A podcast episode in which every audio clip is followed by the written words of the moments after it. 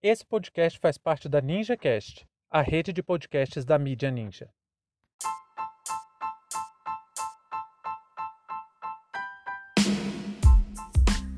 A privatização da Ceitec e a crise dos chips. Sejam bem-vindos e bem-vindas ao seu plantão informativo com análise e opiniões a partir de uma perspectiva histórica. Eu sou Arnaldo de Castro, em conjunto com Brenda Salzman, e hoje é dia 10 de junho de 2021.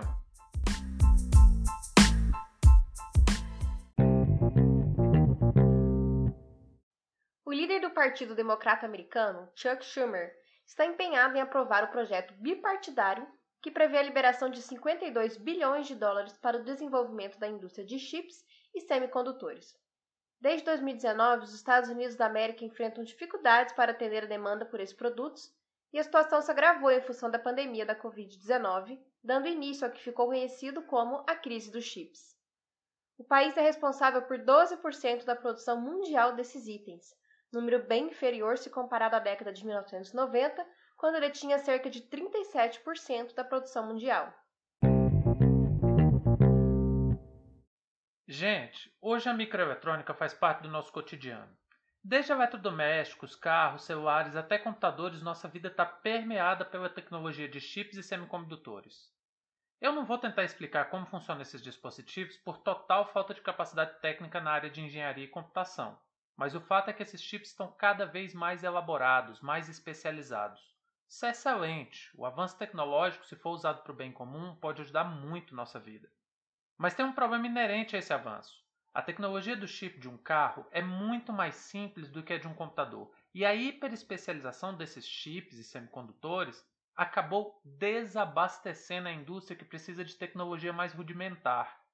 O avanço tecnológico virou uma pedra no sapato, porque quanto mais desenvolvida é uma tecnologia, maior é o seu valor de mercado. Então as empresas produtoras de chips começaram a abandonar a produção desses chips mais rudimentares e investiu pesadamente em outros modelos mais elaborados. Para resolver o problema, é preciso que seja reestabelecida a indústria de chips mais rudimentares. Só que as máquinas são muito específicas, grandes, pesadas, não dá para usar o mesmo parque industrial que já está instalado. Então é preciso novas instalações. Para isso, o governo americano está fazendo um investimento de 52 bilhões de dólares só para fomentar a produção de chips e semicondutores. Ué, Arnaldo, mas os Estados Unidos não é uma economia de mercado? Os Estados Unidos não é um país liberal? Pessoal, eu sou uma pessoa que gosta muito de mitologia, folclore, ficção. Eu gosto mesmo, sinceramente. Eu gosto até de me divertir com teorias da conspiração. O problema é quando as pessoas começam a acreditar que o conto de fadas é real. Isso é basicamente o liberalismo. Essa ideia de mão invisível do mercado é o coelhinho da Páscoa da economia. Não tem mentira mais sedimentada no Ocidente que essa conversa fiada de autorregulação do mercado. E a melhor prova disso é nada mais, nada menos que os Estados Unidos da América. A força produtiva de um país não acontece por força do destino, não acontece de forma natural, espontânea. Ela é induzida, ela precisa de um motor inicial. E as grandes potências econômicas todas sabem disso. A Inglaterra consolidou seu lugar como império através da força do Estado no século XIX. O mesmo fez a França paralelamente. Em seguida, a Alemanha no século XX. O Japão e a Coreia do Sul também no século XX tomaram o mesmo caminho e no século XXI a China faz a mesma coisa. Os Estados Unidos, sabendo da forma mágica, que de mágica não tem nada, também fez e faz o mesmo. Mas no Brasil não. O Brasil é a terra da fantasia. Com fé vai dar certo. As experiências de desindustrialização e dependência tecnológica externa já falharam miseravelmente várias vezes aqui. Não só aqui, mas no mundo todo. Mas com fé, um dia que vai dar certo. E assim, tudo de pior que se possa imaginar que é empurrado pelas grandes potências para cá, nossa elite engole e reproduz isso como se fosse algo sagrado.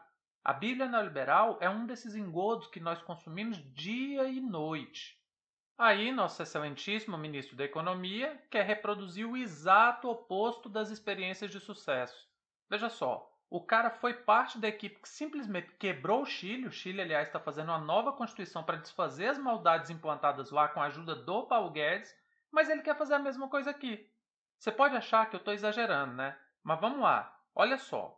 Todo mundo sabe que o valor agregado da alta tecnologia é muito maior do que a de commodities. O Brasil tem potencial produtivo para diversas áreas, mas insiste na soja. Aí, não satisfeito com essa subserviência dessa divisão internacional da produtividade, em que a gente ficou responsável pelo abastecimento de commodities, o pouco desenvolvimento tecnológico que nós avançamos, o Ministério da Economia quer destruir. Nós já falamos aqui que o plano de desestatização do Ministério da Economia quer privatizar empresas estatais que são extremamente lucrativas e estratégicas, como o CERPA. Mas no Rio Grande do Sul tem instalado o Centro Nacional de Tecnologia Eletrônica Avançada, CEITEC. Essa empresa está em liquidação, ou seja, está sendo privatizada. E, obviamente, aos moldes neoliberais. Está sendo entregue a preço de banana para a iniciativa privada. A CEITEC conta com profissionais da mais alta formação que vocês puderem imaginar.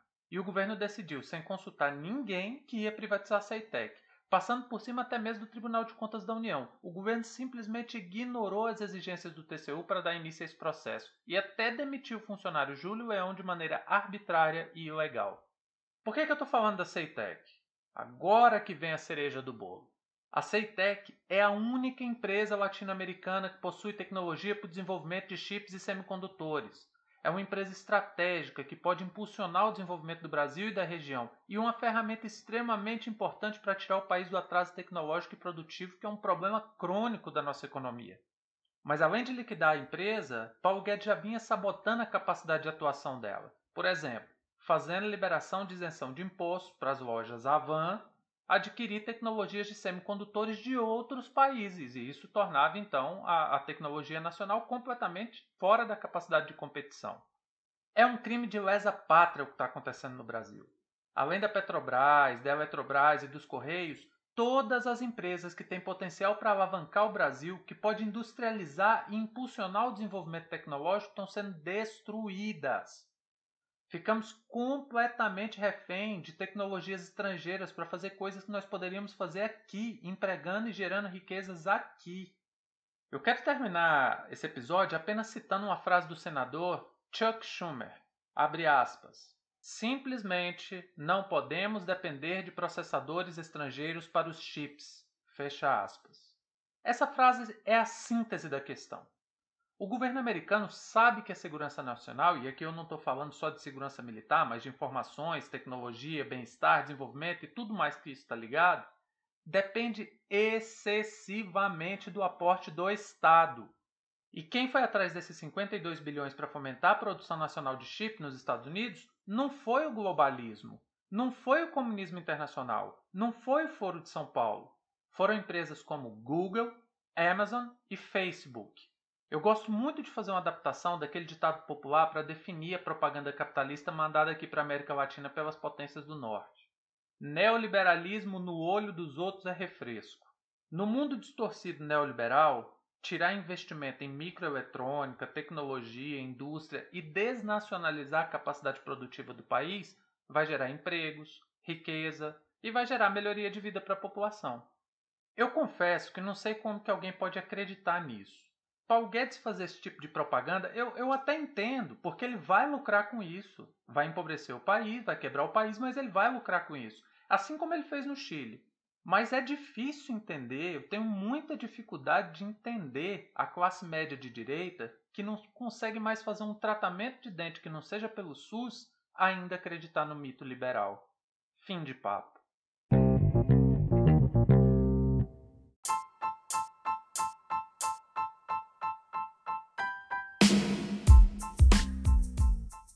Entre tantos fatos que nos cercam e com a velocidade de informações a que estamos submetidos, essa foi nossa escolha para o destaque de hoje. Se você quiser participar do nosso financiamento coletivo, acesse catarse.me história. Muito obrigado a você por prestigiar nosso trabalho e até a próxima.